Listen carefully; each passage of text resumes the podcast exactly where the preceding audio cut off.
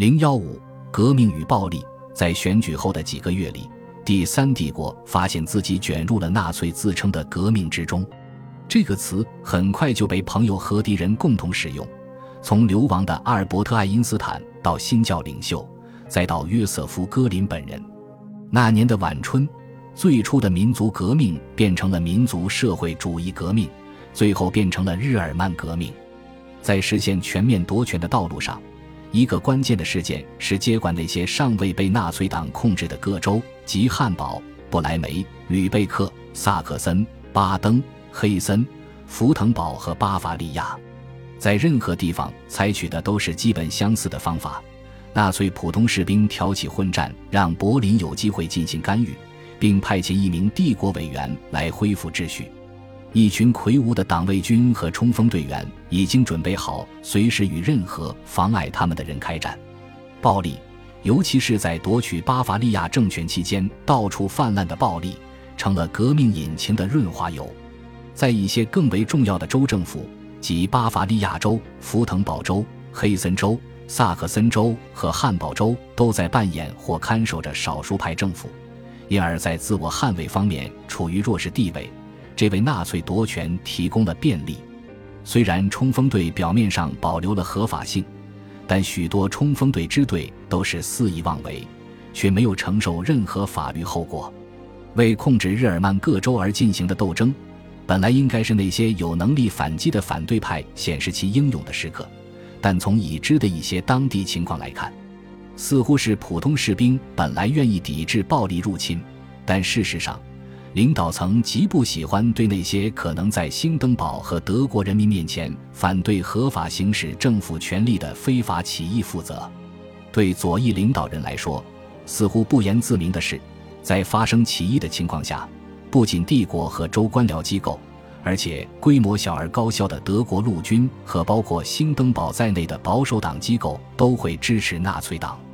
因此，武装抵抗不仅不可能成功的打击在数量上更强大、组织更完善的纳粹组织，而且很可能因为反对一个表面上合法的国家政府，背上叛国罪的污名而引起公愤。因为从所有的表象来看。这是一个追求合法过渡的国家政府，除了反对任何反对派的强大到让人畏惧的国家力量外，公众的情绪似乎也偏爱这位新主人。他生命的激情似乎不容抵抗。考虑到权力的配比，因此而谴责左翼和民主反对派的懦弱，似乎是不公平的。另一个防止武装反对派的强有力因素是普鲁士警察和纳粹组织在国会纵火案后先发制人。主动出击，共产党领导人和成员被逮捕，工会、社会民主党和国旗队的官员经常遭遇同样的命运。在国会纵火案后的极度兴奋中，在对共产主义政变的广泛预期中，疯狂地搜寻非法武器的行动开始了，连很小的场所也不放过。这在很大程度上解除了潜在抵抗者的武装。在整个三月至五月的下半月。针对左翼的恐怖活动势头急剧，保护性拘留的大部分人员是左翼组织的成员，还包括约十万的临时关押在冲锋队法外野营的和酷刑式的被拘留者，还有被杀害了的政治反对派。地区恐怖活动因地方冲锋队、纳粹党官员和警察局长的残暴程度而异。一九三三年三月和四月。共有四百二十一人被保护性拘留在东普鲁士的三个管辖区，在莱茵省杜塞尔多夫区，这个数字几乎高达十倍。对共产党的镇压尤其彻底，在柏林和鲁尔，大部分成员被逮捕；在巴伐利亚州的一些城市发生了大规模逮捕，整个城市被封锁，并进行了系统的搜查。到一九三三年夏天。几乎所有奥格斯堡的共产党活跃分子都被关进了监狱和集中营。对左翼的恐怖行为的公开程度远远大于对其他群体，因为左翼作家由此可以得到民众的广泛支持。盖世太保的第一头目鲁道夫·迪尔斯形象的描述受害者被囚禁在冲锋队的酷刑牢房和监狱中的痛苦，道：“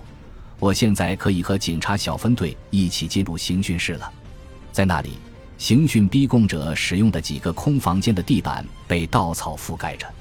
我们遇到的受害者被饿得奄奄一息。数日来，他们一直站立着，被锁在狭小的空间里，以逼出供词。刑讯逼供开始和结束的时候，十来个暴徒每隔一小时就用铁棍、橡胶棍和鞭子殴打受害者，被打得牙齿脱落、骨头断裂，是这种痛苦的见证。当我们进去的时候，这些活着的骷髅一排排地躺在腐烂的稻草上，伤口在感染化脓，没有一个人的身体不是伤痕累累，从头到脚布满了蓝色、黄色和绿色的淤伤，证明了他们所受到的非人拷打。接管周全，对左翼的暴力浪潮与对纳粹主义的宿敌和政敌的清算同时进行。即使一个人在社会和政治方面声名赫赫，也不能因此免于被攻击。过去曾与纳粹有过纠葛的人，现在都处于危险之中。比如著名政客、前议会副主席齐格弗里德·冯·卡多夫和前总统弗里德里希·埃伯特遗孀的加倍搜查，而冲锋队则洗劫了阿尔伯特·爱因斯坦的房子，寻找爆炸物。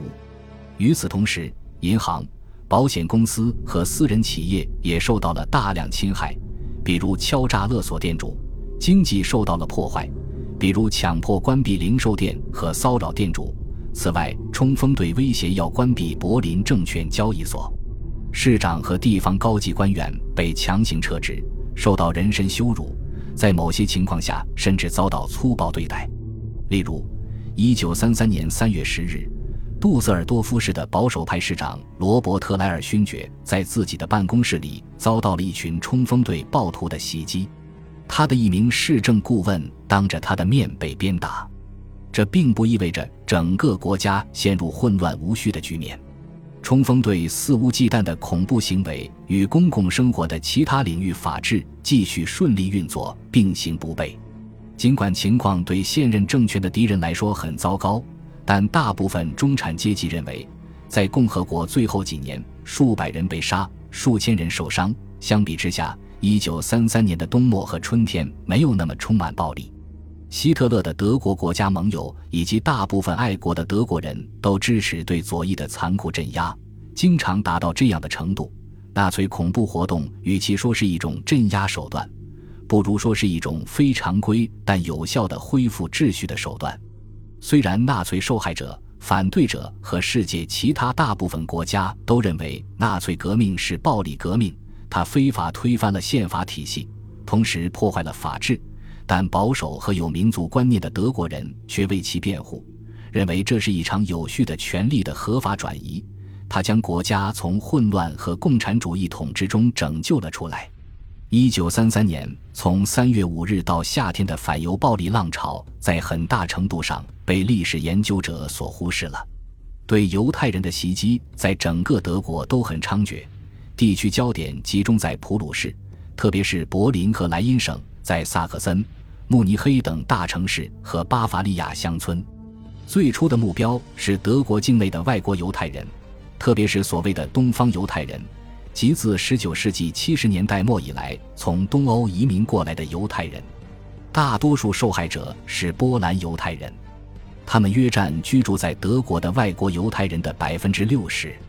仅波兰大使馆的投诉和抗议记录就有数以百计的针对个人的暴力袭击、对酒吧的突然袭击、全副武装的抢劫、随便敲诈、勒索、绑架以及其他形式的折磨。人身袭击与抢劫相结合，往往是最常见的攻击形式。仅举一个例子：三月二十三日，八名冲锋队男子在丝绸商人所罗门·罗森施特劳奇位于威斯巴登的商店里袭击了他，将他毒打一顿，毁坏了昂贵的家具，并要求他立即关闭商店，否则他们就会回来杀了他。罗森施特劳奇受了重伤，几根肋骨断了，但几个星期后他重新开了店。而袭击者之前发出的威胁是认真的。四月二十二日，两名男子强行进入罗森施特劳奇的公寓，杀死了他。其他形式的暴力袭击包括武装抢劫、强行取消债务、毁坏财产或农产品，以及各种形式的羞辱仪式，如身穿辅警制服的冲锋队队员袭击犹太教堂，破坏教堂的家具和设备，将礼拜者的胡子剪掉，强迫他们唱民族主义歌曲，用警棍殴打那些不愿加入的人。在记录中，针对非德国犹太人的袭击还算有好的一面，因为受害者至少可以向他们的大使馆和领事馆申诉。但鉴于记录在案的案件数量众多，实事求是地说，在一九三三年三月初至夏天之间发生的暴力袭击事件，保守估计也得有一千多起。很少有袭击被记录下来，因为警方大多拒绝将其记录在案。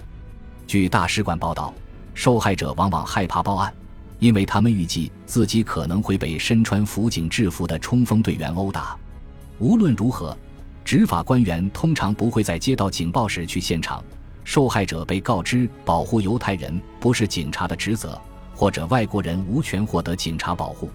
德国犹太人的情况则不同，未知案件的估计更多，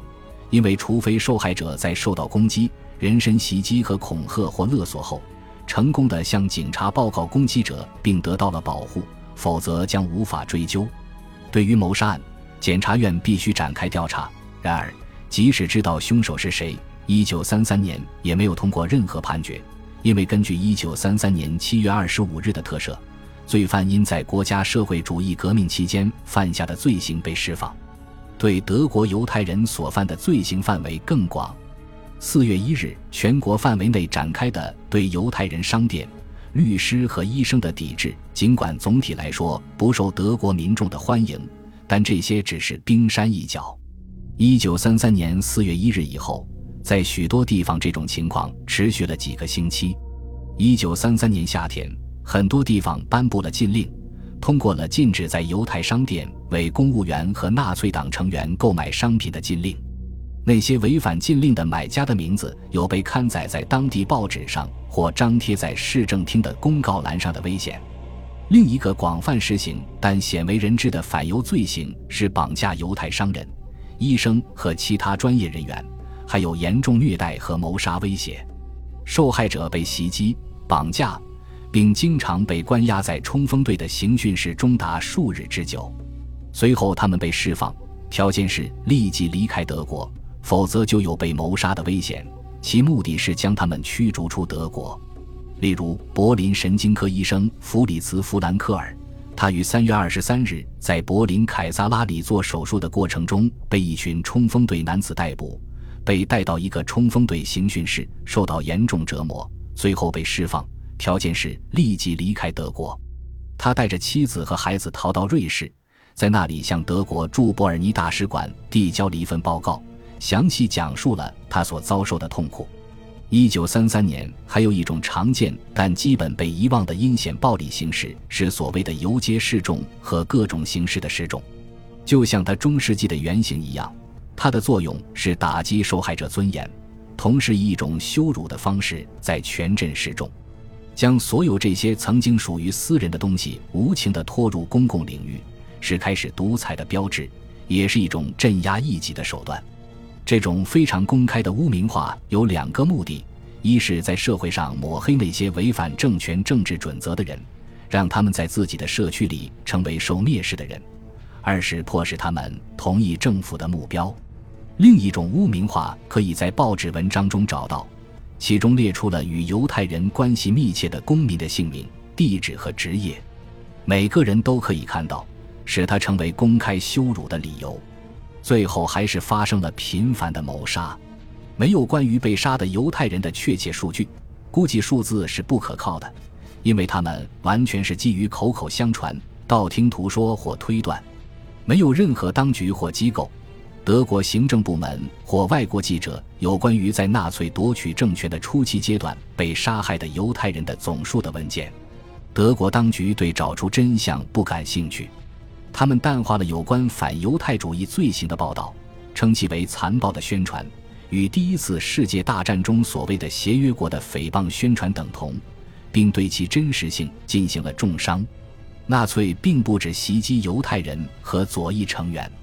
国家社会主义组织的目标还包括联合政府的伙伴及保守的德国国家人民党成员。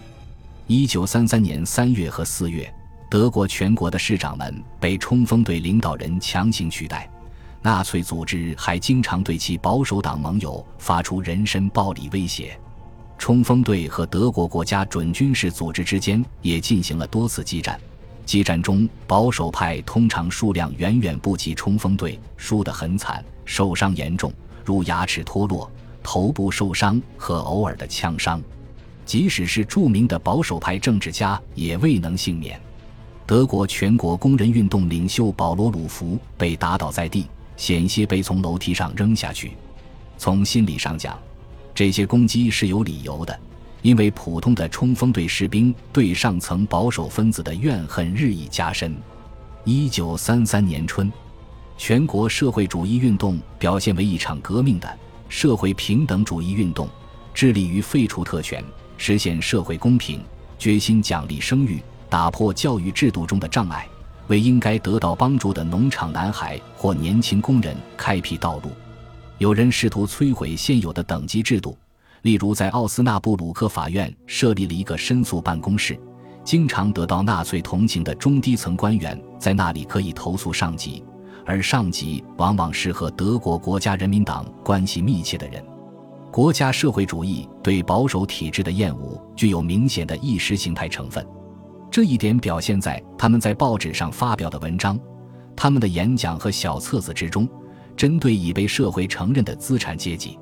德国资产阶级被描述为优柔寡断的群体，应对1918年的大灾难负有责任，还应对长期存在的阶级林立、充斥着骄傲自大心理的社会负责。他们争辩道：“未来所需要的是创造一个国家社会主义的新人，